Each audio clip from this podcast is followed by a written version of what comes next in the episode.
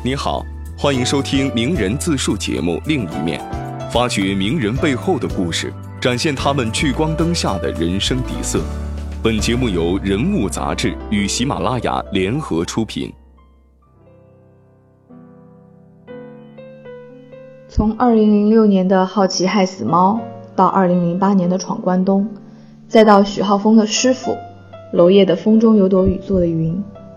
宋佳一步步走到舞台最前头，最近两年又旁携一出，做街拍、唱歌、上综艺，在别的地方看见他多了，有时候也有人说怀念那个闷头演戏的宋佳，但其实他骨子里没变，他还是最爱也最经常生活在片场聊演戏的演员。本期另一面，让我们走进演员宋佳。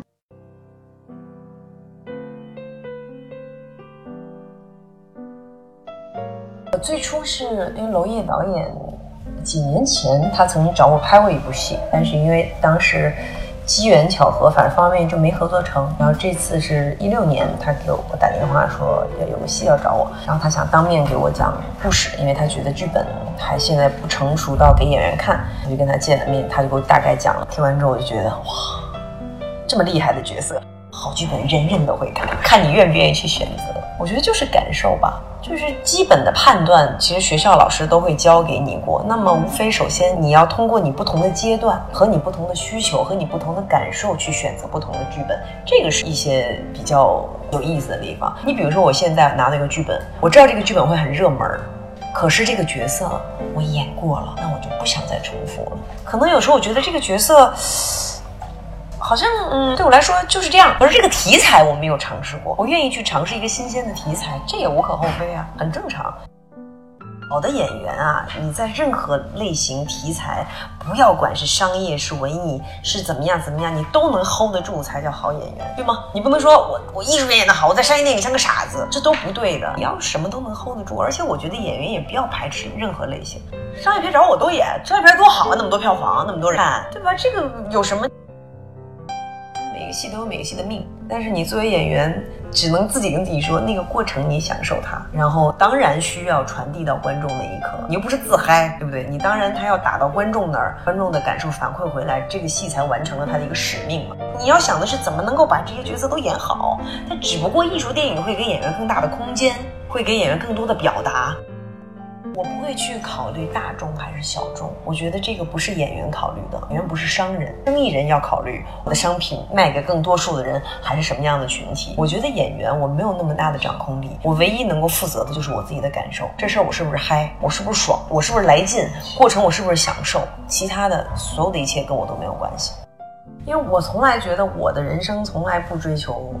热度跟速度，觉得我喜欢宽度跟厚度，所以那你要走得远，你是要花一些心思的嘛，因为你不可能说像小时候，所有都是啊这样这样这样，你要有一些一些想法，一些思考吧，这个是慢慢开始。享受的东西，然后也对于你作为一个演员的职业，就职业性其实也是有好处。就是你要思考什么样的戏是要拍的，对有些戏可能拍起来很火，吸引眼球，但可是那角色对我来说我不想重复，那我就会放弃它。可能这个角色我知道就是一个艺术片，小成本也没什么钱，可是我喜欢，觉得我应该要去做。这个导演我觉得我应该要帮他，这都是种种你要考虑的因素，这个都没没有什么问题。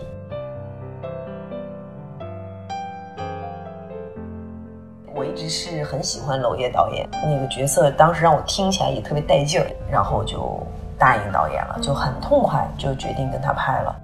好的导演一定是这样，他一定要试图去挖掘人性最远的、最深的部分。所以娄烨导演当然是这样的一个导演，他相信演员，他相信演员。的能力是能够成为那个角色，成为那个人，所以他给你足够的空间。但是换一个角度来讲，他给你这个空间也足够把你压榨到最后一滴血都没了。但是演员圈里的人都知道，像这样的导演演员都很乐于跟他拍戏，虽然那个过程会比较辛苦、比较累，但是这个不就是表演的乐趣吗？这不就是大家做演员的乐趣吗？谁不喜欢挑战？谁不喜欢燃烧？谁不喜欢为了角色啊把自己点燃？所以。你会很心甘情愿的去去虐吧？任何事情，相信信念都是最厉害的事情。你相信一件事情，它就会朝那个方向去。你有信念感，很多人、很多宇宙中莫名其妙的气场都会帮你。我零六年拍的《好奇害死猫》，然后那场戏是在天台上，就是胡军啪泼了我一桶水，然后我站在那儿就特别委屈的，他说我手糙，然后我就说我天天给人洗头，手能不糙吗？啊，你看我台词都记得，然后就啊就特别委屈的在那儿哭，导演喊停，然后回头大家在那看回放，我裹个浴巾我就一直在那儿哭，我就整个就失控了，我也不知道我是怎么了，因为也是拍戏第一次有那个感觉，就觉得好像是通着那个角色的气儿，就觉得啊那个女孩怎么那么可怜。就是特别特别的难过，不知道是自己为他感动，还是心疼他，还是什么，反正就很复杂。但是第一次拍戏有那个感觉，就特别特别爽，然后就爱上了那个感觉，然后就上瘾了。我说，嗯，我说我要好好拍戏了，我要当一个职业演员了，我就来北京。那部戏是对我改变非常大的。如果不是因为那部戏，我不会来北京，我不会成为一个把拍戏放在第一位的一个职业演员。我的人生从来没有过规划，事业上没有，生活上也没有。我是那种，就是跟着命运走的人，命运带我去哪儿我就去哪儿，我不想那么多。我觉得规划可能，可能是我给我自己的懒找的一个借口啊。我觉得就是，你遇到什么喜欢什么你就去做，你尽情的去做，你投入全部的不留遗憾的去做，享受这个过程就行了。我生活中没有什么困境。我拍戏的时候，就是创作的时候会有困境。那么困境，你是首先就是你给自己设的那个标杆嘛，那个位置嘛。有些较劲是必须的，很多伟大的作品都是较劲较劲出来的，不会太轻易放过自己。我老说职业哈，我什么是职业？职业就是自觉嘛，职业就是你做的所有的事情，你都是为了这件事情在考虑，这个是很重要的嘛。你给观众电影就行了，电影幕后的事情真的有时候不要说太多，我觉得没必要。你看电影看到了什么就是什么，你感受到了什么就是什么。如果有那么个别瞬间，你能够感同身受一下，或者看完电影能够给你留下或者想到一些什么，我觉得就已经很难得、很了不起了。对，电影就是。给人看的嘛，不是说出来的，不是我讲给你听的，不是我分享给你感受，辅助你去更多了解这个电影。其实完全不是，电影是不需要语言的，每个人看到什么，你体会到了什么就是什么，没有对和错，没有谁好谁坏，很自然。你觉得哦是这样，哦你觉得这样都很正常。我觉得这也是电影迷人的地方，未知的，而且带给每个人的感受一定是不一样的。当我完全投入在角色的时候，我脑子里还是会有一个判断，这个判断是很理性的。我可以很感性的全情投入在里面，但我脑子里一定是有一个东西很小的一块，是我留给很多判断的。我需要这个判断，这个是告诉我这是一把尺子，准不准确？这个是一个我觉得很重要的地方。我我觉得演员的表演是要再失控，你要在控制之内。完全失控的表演，除非你是天才，你失控到全都对，那我服你。但是我觉得，当你你毕竟是个职业演员，职业演员就是说你这辈子不是演一个角色，你要演各种各样的角色，那么你必须有一个小小的尺子在你脑子里。我是一个生活跟工作分得非常开的人，我尽量，我也不能说从不，尽可能让我的生活中，我所有的一切跟我的工作没有关系，我不能混为一谈。如果回家还在说工作，然后我就崩溃了。我是一个特别需要自己、需要生活的人，我不能因为我的工作没有我自己，让我每天时时刻刻都在工作中，我受不了。就像我说，我随时可以失去我的工作，因为我需要我自己。我是一个演员，我需要生活。我觉得就是。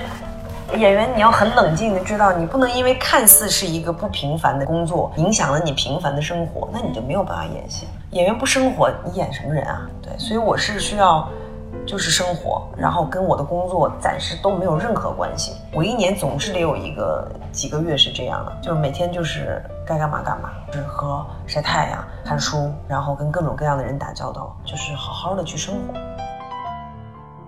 我经常做没用的事儿，我不觉得人生都要做有用的事儿。我觉得，我觉得人生真正增加你的趣味性的，都是做一些没用的事儿才有趣味。如果做的都是有用的事儿的话，我觉得人生会很无趣。我觉得我的生活太多没用的了，我除了拍戏之外的事儿都挺没用的。我没有什么目的性，我没有说我要一定要干嘛，我就浪费时间，浪费生命。我觉得就很，就是我很喜欢的方式。你你得真诚的面对自己嘛，到了这个年纪，到了这个阶段，你得自己知道你你在做什么，你真的喜欢什么，不然我觉得就 就就有点有点扯。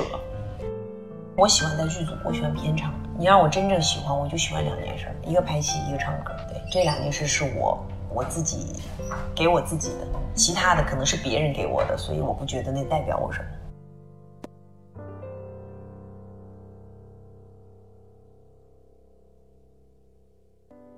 本期节目就到这里，下一期你希望听到哪位名人的小秘密？欢迎订阅本节目，并在评论区给我们留言。这里是另一面，期待与你的下一次相会。